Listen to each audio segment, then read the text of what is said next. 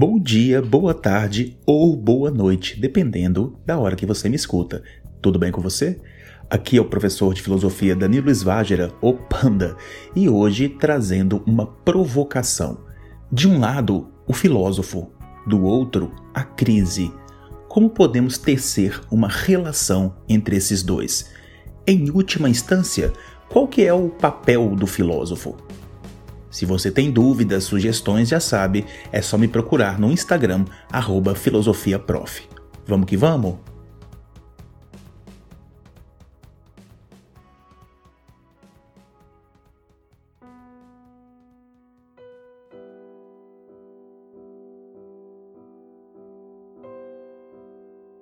Há muito tempo, quando encontrar livros de filosofia e artigos em formato PDF era uma busca difícil e incessante, tive contato com um texto escrito em Lisboa, datado do ano de 1998.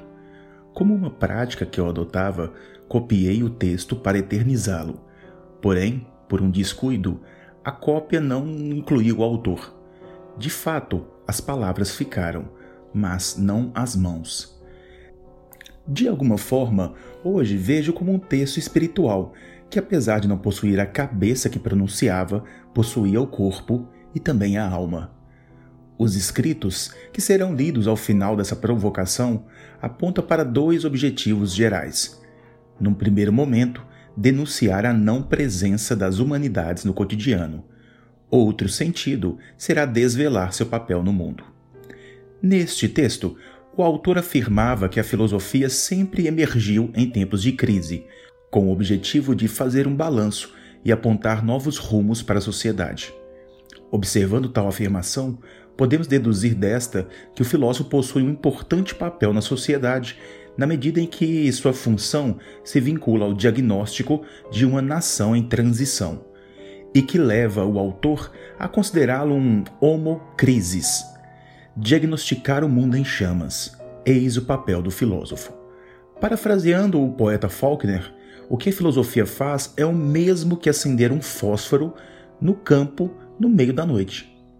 Um fósforo não ilumina quase nada, mas nos permite ver quanta escuridão existe ao redor. Em outros casos, até ouso dizer que é causar fagulhas no mundo ao redor. Sim, o filósofo é um homem crises, um homem da crise. A própria palavra crise, embora sempre a consideremos como decadência, traz em si uma perspectiva distinta quando analisamos sua etimologia. Segundo o dicionário, o substantivo crise vem do latim crisis e significa momento de decisão, de mudança súbita. No grego, é ação ou faculdade de distinguir, também evocada como momento difícil. Num dos usos clássicos, provindos do, digamos, dialeto médico, ocorre a acepção momento decisivo na doença. Com efeito, a palavra crise é, na história da medicina, segundo as antigas concepções, o dia que, na evolução de uma doença, constituiu o momento decisivo para a cura ou para a morte. Em todos os significados, temos a menção à questão da mudança, tal como uma ventania traz consigo um novo tempo. Crise é, sobretudo, passagem de um estado para o outro. Continuemos no filósofo como homo crisis.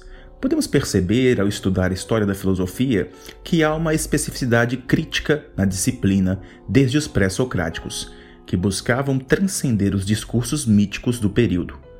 Sócrates, com sua dialética, adentra o campo do humano e passa a questionar os costumes, os hábitos de um tempo. E, observando atentamente, o filósofo é protagonista em todos os momentos nos quais há um contexto em alteração. Foi deste modo no Iluminismo, com os filósofos continentais, os lógicos, os existencialistas, etc. Há quase uma possibilidade de generalizar, embora não seja prudente fazer tal. Passemos adiante. De uns anos para cá, a palavra crise vem aparecendo diariamente em nossos noticiários, seja crise na saúde, a financeira, a ambiental, a social, a educativa. Estamos no mundo então em crise? A minha resposta é sim. Não pretendo dizer que tal crise seja de agora, mas o descortinar a evidência maior se dá nesse nosso momento.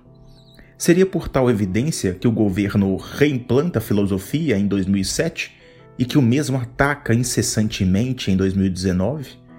Seria por tal que a filosofia volta a ser clamada por muitos? O surgimento de filósofos em nossa sociedade brasileira teria alguma relação? Não seria hora de assumirmos nossa crise e escrevermos um diagnóstico sobre ela? Ou mesmo lançar chamas na estrutura social? Seja qual for a resposta, apresentarei a vocês o texto que me inspirou essas provocações na íntegra. Será uma maneira de eternizá-lo em forma de voz e, mais do que isso, de parabenizar quem escreveu.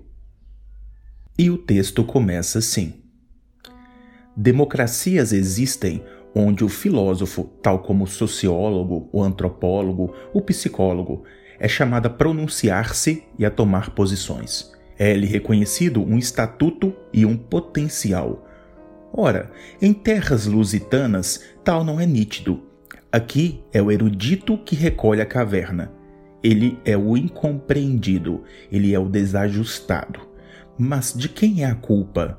Sem dúvidas que a presente conjuntura é desfavorável, desde logo pela massificação da comunicação, tendo como pano de fundo essa tal aldeia global, onde impera toda uma lógica do sensacionalismo, aliada a uma silenciosa hipoteca de consciências, reflexo inevitável de uma vivência estereotipada, onde só importa o palpável, o negociável enfim, tudo o que é susceptível de troca.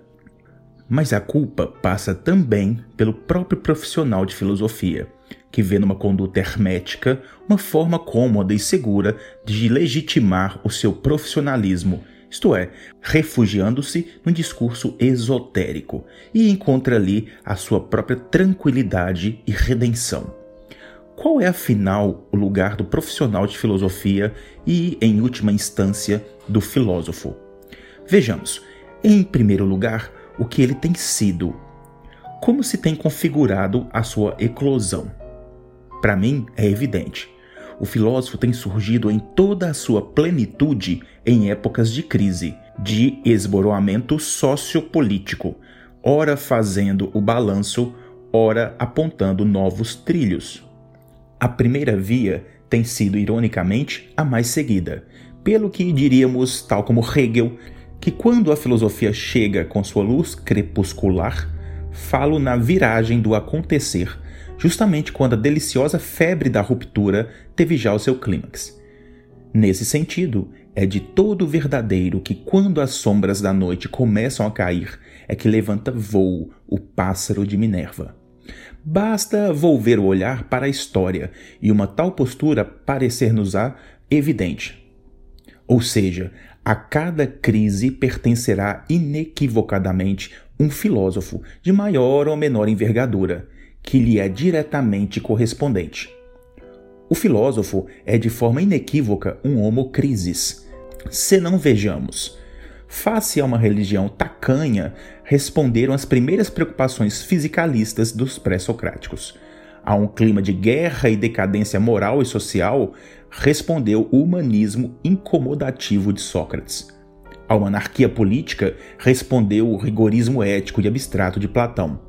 A uma dificuldade de articulação entre o legado pagão e o dogma cristão, responde o intelectualismo refinado de toda uma Idade Média urbana à barbárie da Revolução Francesa respondem à ética universalista kantiana e o circularismo especulativo hegeliano. A alienação decorrente da alienação econômica respondem à dinâmica marxista. A crise de valores responde à vertigem de Nietzsche. Nos nossos dias, a viciação da praxis científica responde à terapia epistemológica e à combatividade ecológica. Nesse quadro, só uma preocupação deveria assistir ao filósofo. Mais que associar-se a épocas de crise, procurar no marasmo que coabita a estabilidade política um aprofundamento do humano. Mas como planear esse aprofundamento? Que forma deverá adquirir nos atuais contornos? Eis o desafio em toda sua extensão. É minha convicção que as verdades são pequenas e astutas como as lebres. Como tal, o mundo e as democracias avançam cambaleando. E, sem especular acerca da racionalidade ou não da história, quero, apesar de tudo, acreditar na salubridade do seu devir, da mudança e no valor do profissional de filosofia. Possam, pois, haver condições favoráveis à velha filosofia. Esta saberá merecer o desafio a quem tem pleno direito. Devolver o humano ao humano, sem quaisquer pudores.